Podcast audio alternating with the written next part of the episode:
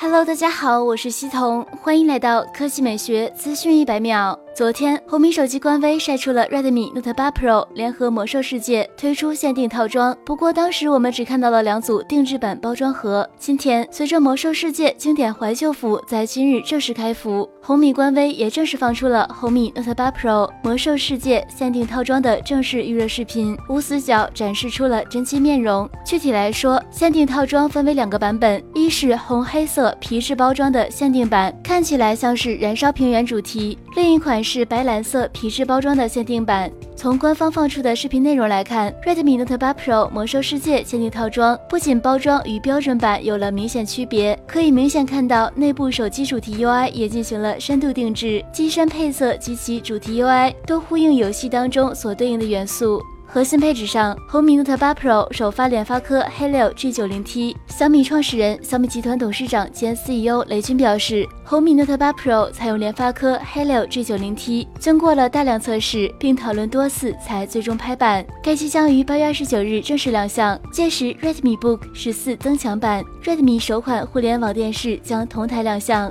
好了，以上就是本期科技美学资讯百秒的全部内容，我们明天再见。